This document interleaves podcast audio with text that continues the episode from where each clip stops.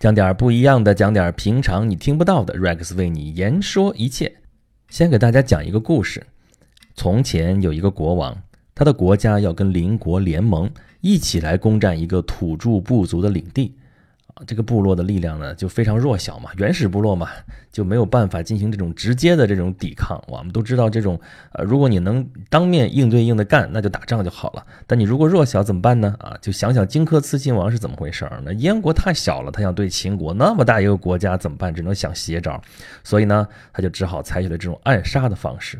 然后他们派出了他们的公主啊，想要刺杀国王。但是没想到刺杀不成，哎呀，就是总是反正阴差阳错吧，最后失败了。哎，可是在这个过程当中，国王反而是爱上了这个部族的公主，停止了这个领土扩张啊。但是跟他联盟的那个邻国的女王得知这一切之后，是恼羞成怒，然后带着大军全面进攻啊，企图一举扫平这个土著部族啊。更重要的是要弄死这个公主啊。国王是不顾一切赶来救援，挫败了女王的阴谋，救下了公主。啊，从此国王和公主过上了没羞没臊的生活。呃，这个故事就这么短。呃，大家说我这在讲什么呢？哎，先别着急问我这故事是怎么回事，我再给大家讲第二个故事。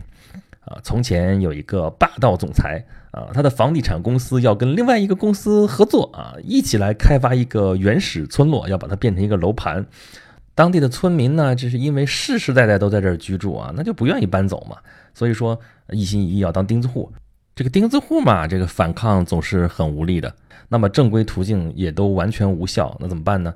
也就只好想点邪招啊。所以这帮钉子户就一商量啊，把他们当中最漂亮那个姑娘给呃推出来啊。这个姑娘叫傻白甜啊，她就是想办法要施展美人计啊，接近这个呃霸道总裁，然后呢啊想把这个总裁给扣住啊，逼着他取消这个项目。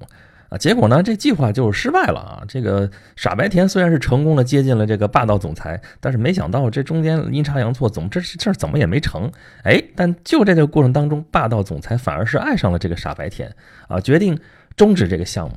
那这不是公司，这不是一个公司的事儿啊！这个合作的公司那个总裁千金啊，得知了这一切之后啊，恼羞成怒，就带着拆迁队来强制拆迁啊，就想要一举推平这个村子啊，更重要的是要弄死这个傻白甜。啊，这个霸道总裁知道这个消息之后，不顾一切赶来救援，挫败了总裁千金的这个阴谋，救下了傻白甜。从此，霸道总裁和傻白甜过上了没羞没臊的生活。啊，我故事讲到这个份儿上了，这个有心的朋友应该早就听出来了。我这讲的其实就是这几天正在电影院热映的啊，周星驰导演的《美人鱼》啊，这个电影的基本的故事。啊，我讲了两个故事，其实是一个故事，大家听听，都是一个故事的模子。呃啊，包括我前几天啊，就上上一次我没更新节目啊，结果更新了一个研读，就是朗读，我就把那个安徒生的那个童话故事《海的女儿》，就是讲美人鱼的故事嘛，从头到尾读了一遍，好长啊，一个小时，好多朋友一看那么长。这听到一半果断放弃了，哎，我还是要感谢您，居然还能听一半 啊！不过当睡前故事听听嘛，呃，也还是好的。呃，有当时就有人朋友跟我说了，说你要读这什么意思啊？你这是改儿童频道了吗？啊，或者也在有心的朋友已经猜出来我是要讲这个美人鱼的故事了，因为最近应景的就是这么一个事儿啊。啊，在咱们继续往下说之前呢，啊，我再给大家讲一个故事啊。虽然咱这讲故事也就这么回事儿啊，但是您就耐心听一听啊。呃，在第三个故事，这个还是跟拆迁队有关的事儿啊。说有那么一个小伙子，是身体虽然残疾，但是身残志坚啊，他还是要在拆迁队打工啊。也不知道拆迁队怎么还需要这样的人啊，就是挣一份辛苦钱嘛。啊，然后当地的这个房地产公司啊，就要开发一个一个楼盘吧。这个楼盘呢，那个所在地那个地方是有一个非常古老的一个村子啊，原始村落啊。这个那个人家实实在在那儿居住嘛，就不愿意搬啊。这个所以公司就派什么拆迁队过去啊，要要推平这个村子。然后拆迁的过程当中，这个拆迁队跟钉子户之间爆发了激烈的冲突啊。这小伙子一好多个回合嘛，一来二去就跟当地的村民就混熟了。这个经过接触之后，发现这村民。挺好的呀，人家都挺好，人都特朴实，然后他们的生活方式也特别好。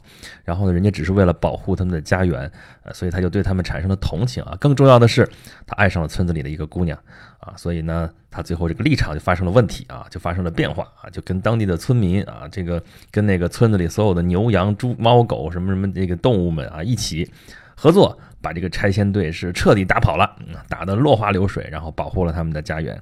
从此，这个小伙子和这个村里边这个姑娘过上了 幸福的生活。这第三个故事已经不是这个美人鱼的故事了啊，这是什么故事呢？这是《阿凡达》。哎，你说我这费这半天劲讲这么三个不伦不类的故事，啥意思呢？啊，有句话叫做“太阳底下没有新鲜事”啊。这个电影发展到现在一百多年了啊，讲的故事这个来来回回，尤其是那个电影工业嘛，这个工业就是有套路的。咱们节目里边老说工业化怎么怎么样啊，工业的东西都是啊那个能够重复生产、能够批量生产、能够大规模、能够怎么怎么样的啊。现在电影都很大呀，一个电影大制作好几个亿扔进去，咣叽，然后然后票房多少个亿啊？这这个美人鱼这奔着三十亿去的啊，这就已经基本上都快没悬念了。啊，但是你看这电影拍的再热闹、再好看、再怎么怎么样，其实反反复复就那么几个故事啊。你看我前面讲的什么啊，国王与公主的故事，你可以换一换啊，王子与公主的故事啊，怎么怎么着？那放到现代，其实就是霸道总裁和这什么傻白甜的故事啊。里边还有那个总裁千金的故事，总裁千金就是公主嘛，你公主有女王范儿的，又怎么着的？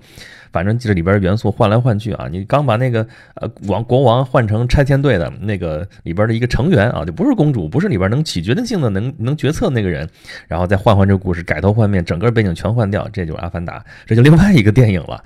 所以你电影工业发展到像好莱坞这个时候的，那很多东西都是公式化的啊。你这个应该先起来什么起承转合，开头是什么样，然后中间怎么发展，然后那个高潮是什么地方啊？那个最后结束应该怎么收尾，怎么怎么着，有一套流程这东西。所以我们看片的时候经常说啊，这太老套了，还怎么着的啊？这各大片商也都是绞尽脑汁，想尽一切办法说让怎么让观众觉得这能出新啊，能好看啊，能怎么怎么样的东西。但是翻过来调过来，其实。核心的故事就那么几个啊，而且这个周星驰，你看我前面故事讲的那么简单啊，这故事真不复杂，对不对？就一童话故事嘛，啊，演出来确实也就是一个童话故事啊。你说它是环保题材也好，它又怎么搞笑也好，怎么夸张也好，怎么怎么这些东西也好。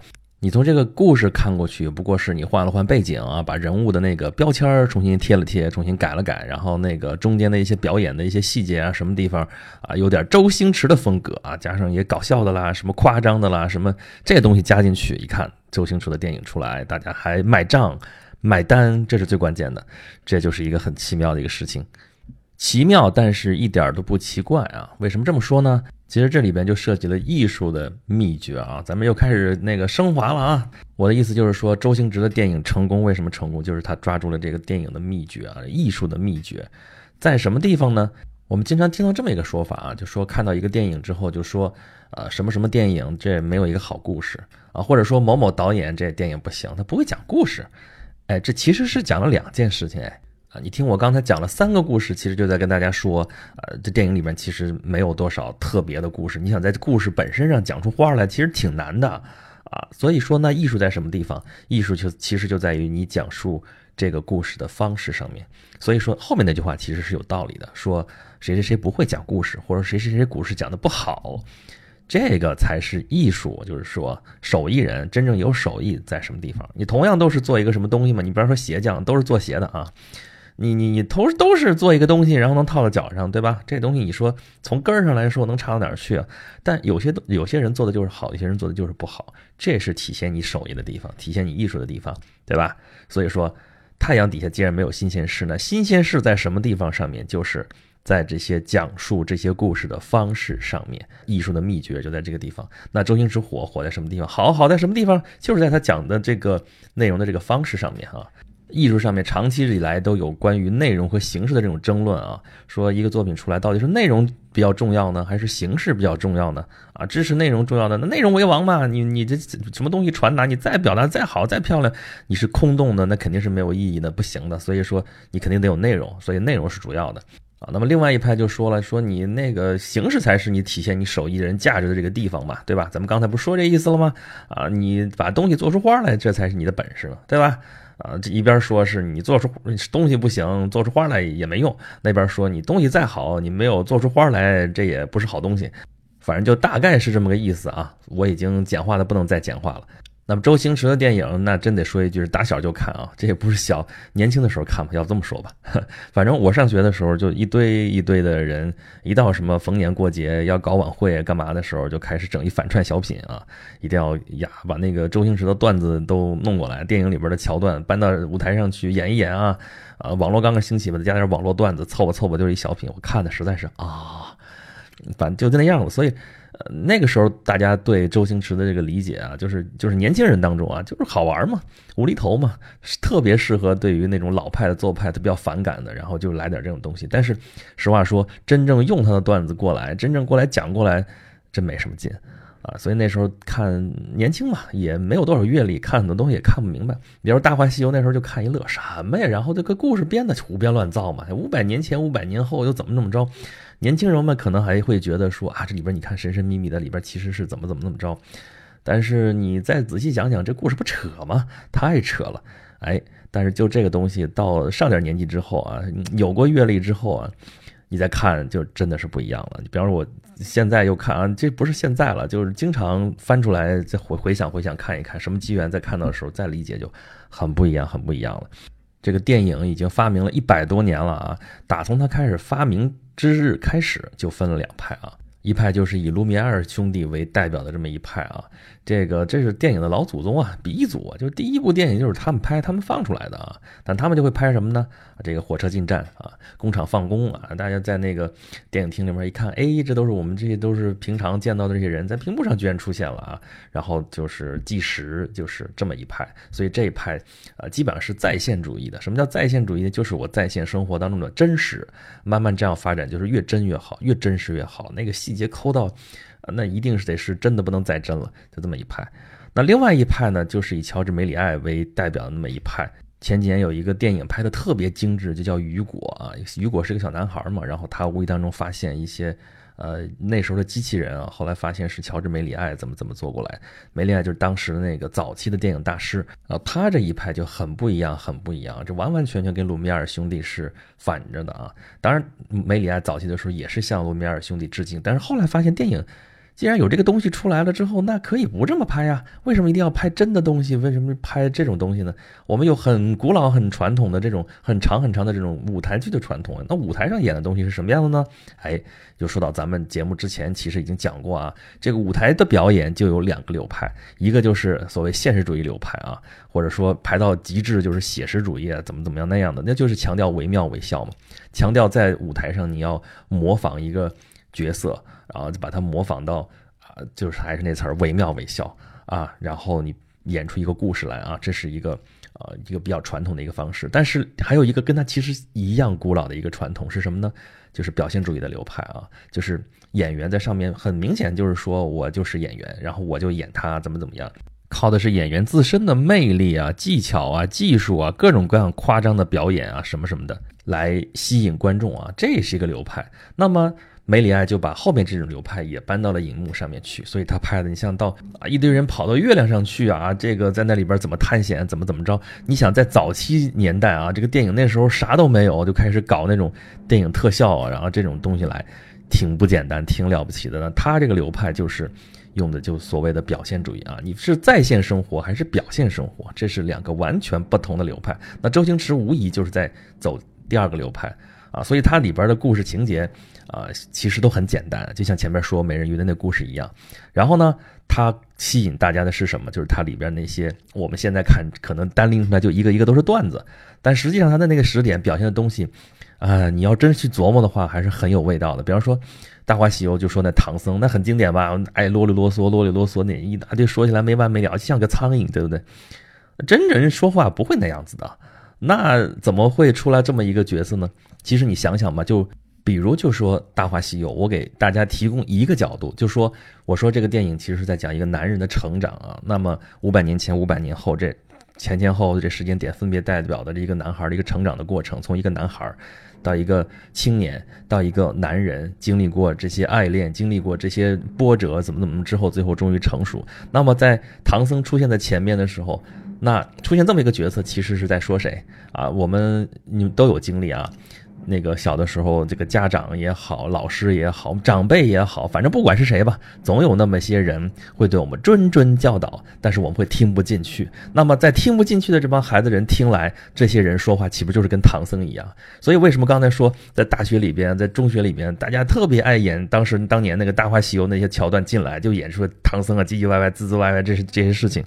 就是因为他很好的抓住这些人的心理，他们听进去了，看进去了，他们觉得其实他们有有也有一个唐僧在外面唧唧歪歪，然后正好借这种方式，周星驰的电影，然后把内心的这种这种那个想法就给外化出来了。那么到影片最后最后那个唐僧为什么又？说话那么干净利落呢？而且猪八戒说了：“哎，师兄，你不知道吗？这个咱们师傅从来说话都这么简洁啊，干净利落。其实那个干净利落到只说几个词儿，走，啊就走了，就这么几个字儿，这也不正常吧？正常人也不至于这样。那这但是这样会让你印象深刻啊。你你可以结合，如果我前面那个解释，大家如果能明白我说的什么意思的话，那反过头来再看这样，经历过那么多年，经历过那么多事儿。”啊，五百年后嘛，啊，这个五百年又是一个象征，又是一个虚指。反正经历过这些之后，啊，这个孙悟空再回过头来看师傅，其实师傅说话很简洁，啊，那我们可以这么想，是不是本来这师傅讲话其实一直就真的就那么简洁呢？这就是一种表现手段，用电影的语言来说了一件事情啊。这事情我的解读这是其中一种啊，大家还可以再去想别的啊。这种东西真的是越琢磨越有味道。啊，其实周星驰在干类似这样的事情，我只这只是举的其中一个很小很小的例子。啊，我原来认识一个演员朋友，他就跟我讲过，说你知道表演的秘诀是什么吗？我特别认真的看着他，我说愿闻其详。然后他跟我说，也是非常非常认真的跟我说，我就告诉你，你就观察一个人，你就看到他身上的特点，你把他特点抓出来，然后把它放大，啊，原来是一，你给他放大到十。然后你就一定会演这个人演的非常非常像，他其实在讲的这个秘诀讲的其实是表现主义的一种演法。咱们演讲录之前讲过一期节目啊，讲过，我觉得都不止一次说过这事儿，就是说似与不似的问题，其实就跟这个事情还是一回事儿啊。你把一个东西到底演的像，你把东西要画的怎么个像，你把东西要怎么去表演的像。这个事情，这个“像”字是大有学问的。你是要怎么像呢？你是咱们经常说那句词儿叫“惟妙惟肖”。但是啊，齐白石老先生给出来这个虾就是不对，就真的不对。虾不是那么几只脚，但是你如果按照啊真实的那个东西，把虾那几只腿全给它画全了的话，那个虾就显得很呆板，很就是个死虾，没有任何的灵气，没有任何的火气。但是就少画那几只脚之后，这个虾就活起来了。啊，这里边你说有没有艺术加工？当然有了。这就是能赋予它灵魂的这个东西，其实就是抓住了它的一个特点，把它弄得活灵活现，把它表演出来，把它表现出来，把它画出来，都是一个道理。那么周星驰就是典型的这种表现主义的电影，你就不能拿它一个当一个真实的故事去看。所以说，你把这个束缚给解开了之后，啊，把这个呃执念吧给它解除了之后，你再去看他的电影，会带着一个特别开放的心态去看他的时候，你会觉得。这个电影很有意思，你就能够看出来里边他到底在讲什么东西。随便举个例子，比如说你看到那个美人鱼那个电影的一开始啊，那个博物馆的什么馆长啊，怎么去骗那堆游客，说那个这都是什么什么东西，这一看就会穿帮的东西，大家为什么特别认真的去看这个事情呢？好，就按我刚才说的那个方法，把它反过来看，你把这个这群傻乎乎的这游客的这个傻的这个程度给它缩小到十分之一。啊，然后把这个老板这个那么那么二的这个情况，这个骗子这个嘴脸，给他把那个表演的那个程度给他缩小到十分之一啊，把这博物馆的这个环境啊、什么设施啊什么的也给转换一下吧。然后你再去想这样的事情，你说有没有呢？哎，其实非常非常多，对吧？所以这个事儿其实就用这种方式，这种夸张的方式，把这事儿本身表面上也很好看，然后还表达了。更多的东西啊，当然我这属于一家之言，我自己看啊，不是早年说问那个周星驰说，您的电影里边又说的又是后现代了，又是表现主义了，又是怎么怎么着了，是不是这么回事啊？星爷还说，哎呀，其实没想那么多，我就想把电影拍好看啊，怎么怎么着啊？也咱们也不鼓励过度解读啊，但是每个人能看到的东西就是不一样。那句话怎么说来着？一千个人有一千个人的哈姆雷特啊。这周这个美人鱼，大家也都是每个人自己去看看完之后自己有自己的理解，咱只是给提供了一个角度。好吧，咱们今天把这个周星驰的最新的电影啊，这美人鱼稍微讲了讲啊。有人说你这是不是托啊？你见过这样的托吗？不光人家不给钱，自己还得倒贴一张电影票钱去看啊。好吧，这个而且给星爷做托，咱愿意啊。我也不怕这是给大家剧透啊。这个虽然说这故事其实就我前面讲了三遍的故事啊。但是真正好看与否，大家还是得自己看了才知道啊。这个好的艺术还有一点就是这个，就是说你听别人说的天花乱坠，再怎么怎么着，也是自己看了之后才会感觉好这就比那些只是看一个故事情节就够了的那些烂俗故事要好的太多太多。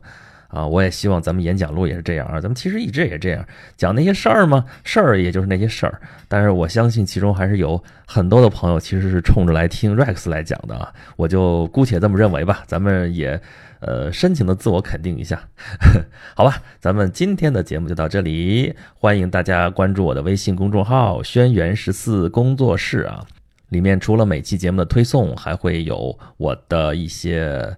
小福利啊，其实也算不上什么福利吧，就是一些只有在微信公众号上才会发的一些东西，好吧？感谢大家的收听，咱们下期再见。